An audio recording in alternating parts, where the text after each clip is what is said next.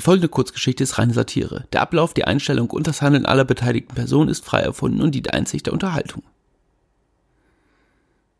Till. Gelesen von Ingo Mess. Till stellte ein paar edle Weingläser auf den mit einer weißen Leinendecke überzogenen Gartentisch. Er richtete die Servietten aus und kontrollierte noch einmal die Anschlüsse des Gasgrills. Heute Abend würde er endlich mal wieder Gäste empfangen. Wichtige Leute der Filmförderung und der Produktionsfirma, die er mit einer neuen Idee konfrontieren wollte. Ein Film über einen alleinerziehenden Vater, dessen zwei Töchter versuchen, ihn mit lustigen Tricks zu verkuppeln. Dabei würde der Hauptcharakter Leo von einer peinlichen Situation in die nächste stolpern, nach einem schwedischen Original, das sowieso kein Schwein kannte. Regie, Drehbuch, Hauptdarsteller, die sollten alles schön ihm überlassen. Er bräuchte nur ein bisschen Kohle und Freiraum, Vermeidung jeglichen Ärgers mit irgendwelchen Behörden. Solange die ruhig gestellt wären, gäbe es kein Problem. Natürlich ein No-Brainer, den die Produzenten mit Kusshand nehmen. Er war schließlich Till Schweiger, Frauenschwarm. Dennoch wollte er, dass sie es gut bei ihm hätten. Den Eindruck erwecken, er gebe sich tatsächlich noch Mühe, wege sich nicht in Sicherheit. Was für ein leckeres Entrecote.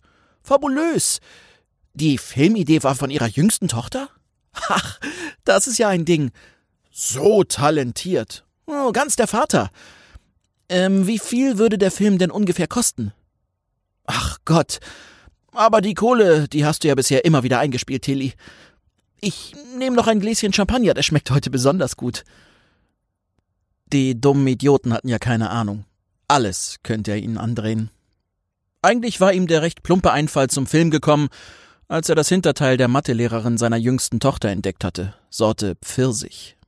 In den hätte er sich am liebsten sofort festgebissen. Das passierte allerdings erst beim Elternabend zwei Wochen später. Man kann sich überall Inspiration suchen. Hauptsache Ideen kommen überhaupt von irgendwoher und die wurden dann gekauft. Immer. Egal, was er anbot. Emma und Lilly sollten auf jeden Fall mitspielen. Und Luna würde er auch noch irgendwie eine wichtige Rolle reinschreiben. Die Gagen der Töchter würden dann mit Abzügen, er war ja ihr Manager und hatte ein Recht auf seine Prozente, auf dem Sparkonto landen. In dem Moment, als er gerade versuchte, im Kopf den Gewinn auszurechnen, dachte er an die Videonachricht von Jan Ulrich, die er an dem Vormittag von ihm bekam. Der Ratstar war nun schon seit über einem Jahr sein direkter Nachbar. Anfangs fand er es okay. Till verstand sich gut mit seiner Familie. Die Kinder gingen zusammen zum Strand, man passte aufeinander auf, wenn der andere einen wichtigen Termin in Deutschland hatte. Der Toursieger von 1997 half bei kleineren Reparaturen am Rad und ließ sich ab und an mal Fehlendes aus der Küche, das er stets innerhalb der abgemachten Frist dankend zurückbrachte. Dann kamen die familiären Probleme. Wie so häufig, wenn ein Mann plötzlich nichts mehr zu tun hat, keinem richtigen Hobby nachgeht und die Freizeit zu Hause verbringt. So war es auch bei Sarah und Jan. Man ging sich einfach auf die Nerven. Ihre sozialen Kontakte reduzierten sich auf die Köche zu Hause und die Kassierer im Supermarkt. Und so fing Jan dann oft schon gegen Mittag an zu trinken, meistens aus purer Langeweile. Bier, Wein, Schnaps, ganz egal.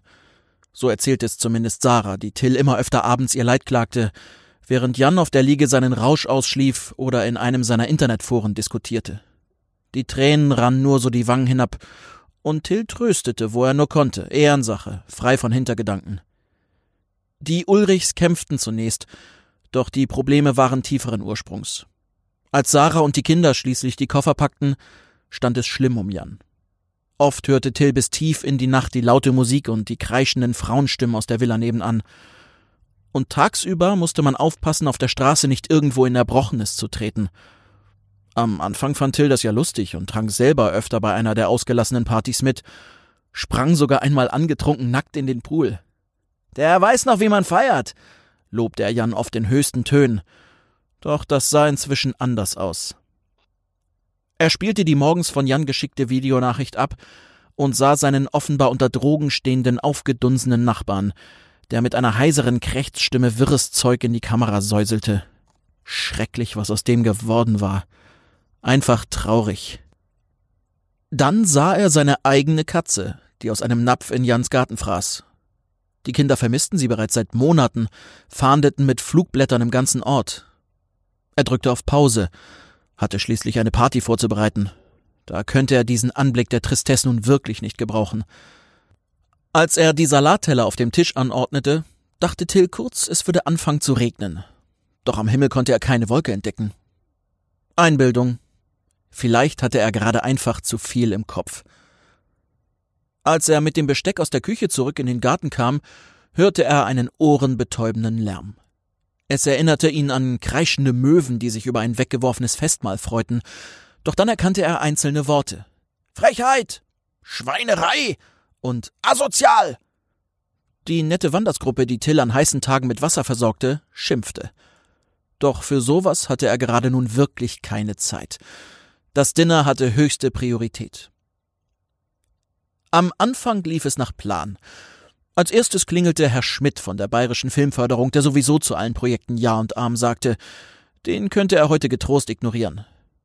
Dann kamen fast zeitgleich Frau Schild und Herr Ziegenbauer. Wofür die nun genau zuständig waren, wusste Till nicht mehr, doch die Namen hatte er drauf. Alles andere war auch egal. Sein Manager Fred, der immer ein bisschen später kam, hatte ihm nahegelegt, die zwei unbedingt einzuladen. Da könnte man noch einmal fast 30 Prozent mehr Filmbudget rauspressen, Schleichwerbung und so. Schließlich saßen alle am Tisch, tauchten die Shrimps in die rote Tomatensauce, stießen gediegen mit Champagner an. Seichte, klassische Musik klimperte über die Boxen und untermalte die Ruhe des blau beleuchteten Pools, bis ein tiefer Schrei die Szenerie unterbrach und Fred auf die Idee brachte, das Gespräch endlich auf den Film zu lenken. Gerade als Till die Steaks und das Grillgemüse auf einer großen Platte auf den Tisch stellte, ergriff er das Wort. Ja, apropos Hauptgang. Wir könnten ja nun auch mal zum Hauptgang der Unterhaltung kommen. So ein Fuchs. Es musste gar nicht viel geredet werden. Alle liebten die Idee. Sie liebten jede seiner Ideen, liebten ihn. Natürlich liefen ihm Matthias Schweighöfer oder Elias Mbarek langsam den Rang ab, aber er war noch der King im Biss. Und das sollte so bleiben. Es war gut angelegtes Geld. Konntest nichts falsch machen. In Tills Körper bereitete sich ein Gefühl von Wärme aus. Als die kleinen Gläser des mallorquinischen Kräuterlikörs erst in der Mitte anstießen und sich schließlich im Magen über das Essen legten und Helene Fischer die klassische Musik in eine lockere Atmosphäre wandelte. In dem Moment vibrierte Tills Handy. Das hatte es an diesem Abend schon oft. Das war nichts Neues, doch bei einem wichtigen Geschäftstermin war ihm das Gespräch am Tisch bedeutsamer. Auf seinen Rückruf wurde gewartet. Das machte ihn interessant. Oft ließ er tagelang nichts von sich hören, tat dann so, als stecke er in geheimsten Businessgesprächen mit Hollywood, Schwarzenegger, Tarantino oder so. Es war sein Nachbar Jan, dessen Name auf dem Display aufleuchtete. Nicht eine Sekunde dachte er darüber nach, nun abzuheben. Das hätte ihm noch gefehlt. Ein zu dieser Zeit für gewöhnlich zugedröhnter Jan Ulrich, der seine Gäste mit Verschwörungstheorien vollsülzte oder schlimmer, ihm seine bescheuerte Filmidee präsentierte, die er seit einigen Monaten schrieb, obwohl Till ihn mehrfach davon abbringen wollte. Nee, nee. Das Telefon glitt zurück in die Hosentasche. Helene, die find ich ja toll. Die macht einfach ihr Ding sagte Frau Schild, als Till mit dem letzten Shrimp die Tomatensauce aus der Tonschale kratzte. Will eigentlich noch jemand ein Dessert? Gerade wollte er die Gasflasche abdrehen, als er sah, wie im Schutze der Dunkelheit eine Gestalt unbeholfen versuchte, von außen über die Gartenmauer zu klettern, halb mit dem Bauch schon auf der anderen Seite hing. Hallo? Till ging einen Schritt auf ihn zu. Was machen Sie hier? Die Person kippte über und fiel unter einem klatschenden Geräusch auf die steinigen Bodenfliesen. Sofort richtete sich der Mann auf, brummt vom Schmerz des Aufpralls. Till kniff seine eh schon kleinen Augen zusammen. Jan? erkannte er seinen Nachbarn, aus dessen vom Sturz aufgerissenen Kinn langsam das Blut tropfte. In seinem Mundwinkel befanden sich gleich drei unangezündete Zigaretten, die den Sturz irgendwie überstanden hatten. Auch die Gäste hatten die Person nun erblickt und standen von ihren gepolsterten Gartenstühlen auf, um genauer zu sehen, was und wer dort ihr nettes Geschäftsessen sprengte. Sie begann zu tuscheln. Ist das nicht dieser Radfahrer? Oh, der sieht ja schlimm aus. Ja, dieser Ulreich. Oh, traurig, was aus dem geworden ist. Der war doch auch richtig gut, oder? Der hat doch damals auch irgendwas gewonnen. Kann man sich gar nicht mehr vorstellen, wie der jetzt aussieht. So gar nicht wie ein Sportler. Schlimm. Wirklich schlimm. Was willst du denn hier, Jan? Wir haben hier eine wichtige Filmbesprechung. Sein Nachbar antwortete schnappatmend. Till verstand kein Wort Und da Jan offensichtlich auf eine Antwort wartete, die Till oder eine der anderen herumstehenden Personen ihm nicht geben konnten, griff der Ratstar nach dem Besen, mit dem Till immer die Spielsachen seiner Kinder vom Poolrand aus dem Wasser fischte. Langsam ging Jan auf die Partygesellschaft zu. Er humpelte leicht, murmelte undefinierbar vor sich hin, der Blick leer und irgendwie Psychokillermäßig. Das fand Till jedenfalls. Er hatte im Tatort schon oft mit Psychokillern zu tun gehabt, und das war eindeutig ein Blick, der eines Schurken erstaunlich nahe kam. Und bevor er das näher studieren konnte, stand Jan direkt neben dem Pool und schaute sie an. Genau zwischen zwei Songs von Helene ertönte ein Klicken. Das kam aus dem Handy von Tills Manager Fred, der heimlich ein Foto machen wollte, um es der Bild zu verkaufen. Das würde richtig Kohle bringen. Der Blitz schoss in Jans Augen und löste darin etwas aus. Der auf wackeligen Beinen wankende Sportstar fing an zu schreien, die drei Zigaretten an der Unterlippe klebend. Es klang wie Sei hier! Wie konnte er in so einer Situation nur an etwas zu trinken denken? Er schwang den Besenstiel und versuchte damit, die verwirrt zurückweichende Frau Schild zu erwischen. Sein vom Strahler angeleuchtetes Gesicht sah bedrohlich und vor allem aufgedunsen aus, als hätte er tagelang durchgesoffen. Beruhig dich doch mal, Till Schweiger hielt noch immer den Shrimp in der Hand, von dem ein Klecks Dip blutrot auf den Boden der Terrasse tropfte. Er klang viel verletzlicher als in seinen Liebesfilmen Coq au vin oder Honig im Kopf. Aber hier ging es ja auch um mehr. Das hier war real und drohte zu eskalieren. Während Helene Fischer die letzten Zeilen aus Herzbeben sang, holte Jan aus und donnerte das Holz an den Rand des Pools, schrie irgendwas – die Drogen mussten seine Stimmbänder komplett zerfressen haben. Die jetzt hier im Garten wankende Person hatte nichts mehr mit dem Sportstar von damals gemein. Und überhaupt, wie hatte er es zustande gebracht, in diesem Zustand über die hohe Mauer in den Garten zu klettern? Till kramte sein iPhone 10 aus der Hosentasche. Er hatte neben mehreren Sprachnachrichten 52 Anrufe in Abwesenheit. 50 davon von Jan Ulrich, zwei vom Catering-Service Amida. Er entsperrte sein Telefon per Gesichtserkennung und stoppte die Musik, die über WLAN auf die klanggewaltigen Boxen übertragen wurde, in der Hoffnung, seinen Nachbarn dann besser zu verstehen. Was sie hörten, war Jans schweres Keuchen. Bei jedem Atemzug machte seine Lunge ein fiependes Geräusch, die raue Stimme nur mit äußerster Konzentration zu deuten. Gerade klang es wie Ich stehe auf Schiemails, Schiemails. Das, was da kurz vor der gelblichen Spucke, die nun wie Entengrütze auf dem Poolschwamm aus seinem Mund kam, passte gar nicht. Jan dachte ja in dieser Situation sicherlich nicht an irgendwelche Prostituierte, oder? Gib mir mal den Besen. Kaum hatte Till beruhigend auf seinen Nachbarn einreden wollen und sogar den Eindruck, dass ein paar Wortfetzen ihn erreichten, tapste Fred um die Menge herum, hielt die Linse der Handykamera auf Jan gerichtet. Klar, ein Video brachte nämlich noch mehr Geld bei der Klatschpresse. Er war ja nicht blöd. Jan taumelte ein wenig und Till sah förmlich, wie das Gehirn des Toursiegers einige Minuten zum Verarbeiten der reichhaltigen Informationen benötigte. Dann stolperte Jan zwei, drei Schritte auf Fred zu, lächelte mit schielendem Blick, bevor ein schneller Hieb das Handy aus der Hand schlug und es unter Blubbern im Swimmingpool unterging. Fred, sofort auf den Knien, versuchte das Telefon vom Rand aus zu erwischen, plätscherte hektisch und verzweifelt mit der Hand im Wasser, natürlich zwecklos. Er war allerdings so sehr damit beschäftigt, dass er nicht merkte, wie sich Jan hinter ihm aufbaute und seine Pranken fest um den Holzstiel krallten. Er holte aus, und bevor Till einschreiten konnte, traf der Besen mit Schwung auf den Hinterkopf. Fred sackte unter kurzem Aufschrei zusammen. Der Körper glitt langsam in den Pool. Die winzigen Wellen nahmen das austretende Blut auf, verwischten es mit der Klarheit des Wassers. Till wollte seinem Manager zu Hilfe kommen, der leblos an der Oberfläche des Pools trieb. Doch sobald er einen Schritt in die Richtung machte, schwang der Besenstiel durch die Luft. Und jedes Betteln und jedes Reden war sinnlos. Jan war in einem anderen Film, nicht ansprechbar. Die Gäste wichen langsam zurück, drängten, die Szenerie beobachtend, durch die Terrassentür ins Haus und wollten, dass Till ihnen unauffällig folgte. Doch ein Blick zu seinem Manager, der nun schon eine beunruhigende Zeit ohne Luft auskam, ließ ihm keine Wahl. Er musste was unternehmen, bevor sich Freds Lunge mit Wasser füllte. Natürlich dachte er auch an die Schlagzeilen, die ihn zum Helden machen würden. Er zeigte zum Gartentor und Jans Augen folgten seinem ausgestreckten Finger. War das die Chance, ihn zu überwältigen? Till dachte einen Moment zu lange nach, so dass sich Jan wieder zu ihm wandte und ihn halb fragend, halb verachtend ansah. Es erinnerte Till an die Schabe aus Man in Black. Geh nach Hause, schlaf dich aus, rief Till, während sich Fred noch immer nicht rührte, leblos am Rand trieb. Jan brummte. Es waren jetzt bestimmt schon über zwei Minuten, die Tills Manager mit dem Kopf im Wasser hing. Ein letzter Versuch. Leicht geduckt und mit beruhigenden Handgesten versuchte er sich zu nähern.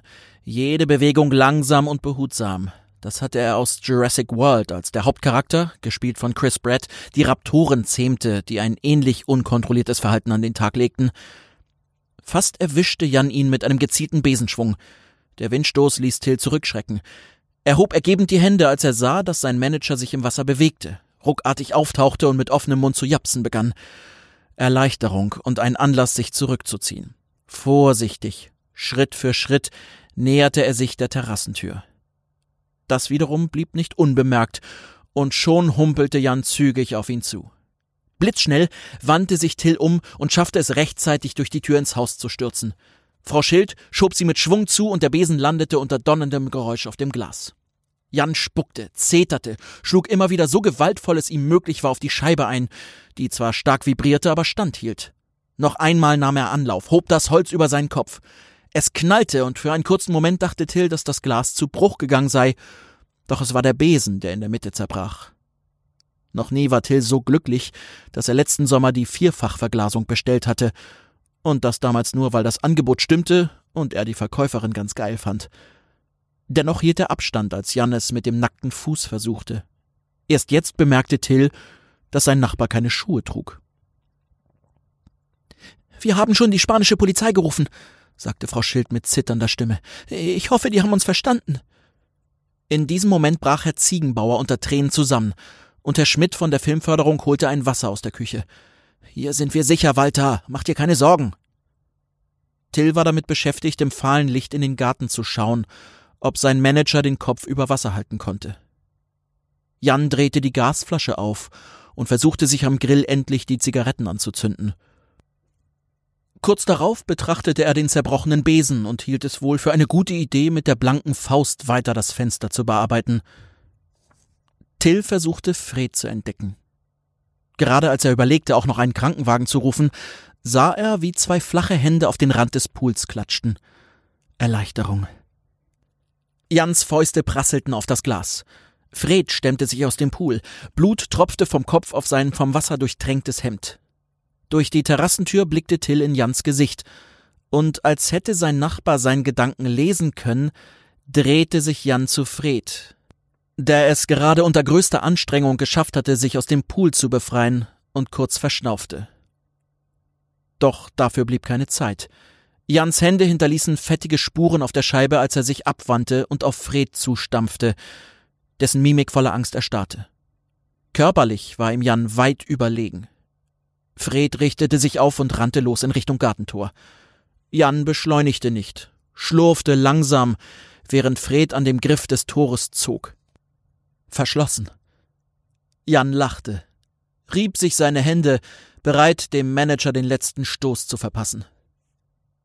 Dass in diesem Moment Till Schweigers Katze vom Zaun sprang und grazil in den Garten stolzierte, war ein glücklicher Zufall. Als Jan sie erblickte, lächelte er, bückte sich nach dem Tier, glitt mit der Hand über das weiche Fell und brüllte ein paar Nuscheleien in Tills Richtung. Rauch stieg aus seinem Mund, und er schnippte die Kippen in den Pool, um die Katze noch einmal liebevoll zu umarmen. Fred nutzte die kurze Ablenkung, um Abstand zu gewinnen. Er stiefelte ins Rosenbeet und versuchte dort, wo die Mauer am niedrigsten war, sich hinaufzuwuchten. Seine Hände griffen über, und das Bein schwang links in die Höhe, doch nicht hoch genug. Er setzte noch einmal ab, sprang an der Wand herauf und konnte sich bis zur Brust hochdrücken. Gerade wollte er das linke Knie über die Brüstung schieben, als ihn zwei dicke Hände wie eine Spinne zurück in den Garten zogen. Er landete in den dornigen Rosen, die ihm ein paar Kratzer in die Unterarme schnitten. Als er sich aufrichten und fliehen wollte, legten sich Jans muskulöse Arme um seinen Hals, drückten die Luftzufuhr ab, bis sich das Gesicht verzog und maskenhaft die Angst einbrannte. Mit der Faust versuchte der Manager die Nase seines Angreifers zu treffen, ihm an den dafür viel zu kurzen Haarstoppeln zu ziehen und sich zu befreien. Till sah hilflos zu, wie sich die Arme anspannten und das gestaute Blut Freds Gesicht bläulich färbte. Till musste etwas unternehmen, das war klar. Langsam schob er den Riegel zur Seite. Die anderen wollten ihn noch aufhalten, doch es war zwecklos. Er hatte sich längst entschlossen, seinem Manager zu Hilfe zu kommen, dem Horror endlich ein Ende zu setzen. Lass ihn los! Er hat dir nichts getan! Jan erschrak, drückte noch einmal fester zu, bevor sich die Arme entspannten und Fred bewusstlos zu Boden sank. Er nuschelte etwas in Tills Richtung. Es war schwer zu verstehen, obwohl Till wirklich versuchte, sich auf seine Worte zu konzentrieren. Jan wurde immer lauter und unverständlicher, bis er schließlich sein Handy zusammen mit drei neuen Zigaretten aus der Hose zog und etwas in den Hörer brüllte. Selbstsicher trat er aus dem Rosenbeet, während er sich mit einem Streichholz die drei Kippen zugleich anzündete. Dann steckte er das Telefon weg, rieb sich seine Hände. Er lächelte, bevor sich der Blick schlagartig verfinsterte. Jans Fuß knackte, als er auf Till zustürzte, ihn umstieß. Die Hand bohrte sich in Tills Haare, sie packten sie, rissen und drückten ihn in den Pool. Es ging alles so schnell. Es spritzte, die Arme kreisten, schlugen auf den Beckenrand. Kurz bäumte er sich auf, atmete Luft, doch die Finger krallten sich in die Kopfhaut und drückten ihn wieder in den Pool. Er hatte keine Chance. Panik machte sich breit. Das Adrenalin schoss in die Adern. Er versuchte die Kraft zu bündeln, sich aufzustützen. Er drückte, schob, schaffte es nicht, atmete Wasser, bis Jan von ihm abließ. Einfach so. Aus dem Nichts. Vorsichtig hob Till den Kopf aus dem Pool, hustete die Tropfen aus der Lunge. Als ihn zwei Arme vom Poolrand zogen, fiel der Blick auf das kaputte Gartentor, dann auf die Polizei, die Jan überwältigt hatten. Er richtete sich auf und sah, wie Jan versuchte, mit den Lippen eine der glühenden Kippen zu erreichen. Till stützte sich ab, machte einen Schritt in seine Richtung. Er schnaufte, hustete. Jan rief etwas. Till verstand es nicht. Doch dem Gesichtsausdruck zufolge musste es unglaublich verachtend gewesen sein. Er hörte gar nicht mehr auf zu schimpfen, bis Jan endlich im Streifenwagen saß und die Polizei unter Sirenengeheul abzog. Till setzte sich an den Tisch und nahm einen tiefen Schluck aus einem der Weingläser. Sein Manager lag in einer Wolldecke im Wohnzimmer, wurde von Herrn Schmidt mit Wasser versorgt, bis die Sanitäter eintrafen. Als Frau Schild die Hand auf seine Schulter legte, schaute Till zu ihr auf, musste die Augen zukneifen, da ein Strahler direkt in sein Gesicht traf. Dann reden wir nächste Woche nochmal über den Film? Jetzt setzte sie sich doch und ihre Finger wanderten von der Schulter hinunter zu seinem Knie. Ich weiß nicht, ob wir den Film machen können, Till. Das war alles sehr viel heute. Wir machen erstmal einen neuen mit Matthias Schweighöfer. Aber wieso? Ich konnte doch hierfür jetzt nix. Sie nickte, schaute auf die roten Flecken, die Freds Blut vor dem Pool hinterließen. Wir gehen jetzt. Die Taxen sind bestellt. Sollen wir noch was in die Küche bringen? Till schüttelte den Kopf und dachte an die Millionen, die ihm ohne Filmvertrag durch die Lappen gingen. Als er diese Nacht nicht schlafen konnte, schickte er der Filmförderung einen langen Text, um sie umzustimmen und das Drehbuch doch noch bei ihnen unterzubringen. Einzelne, ihm wichtig erscheinende Worte markierte er sich, um sie später mit Caps Lock hervorzuheben. So machte man das schließlich heutzutage. Er bekam nie eine Antwort.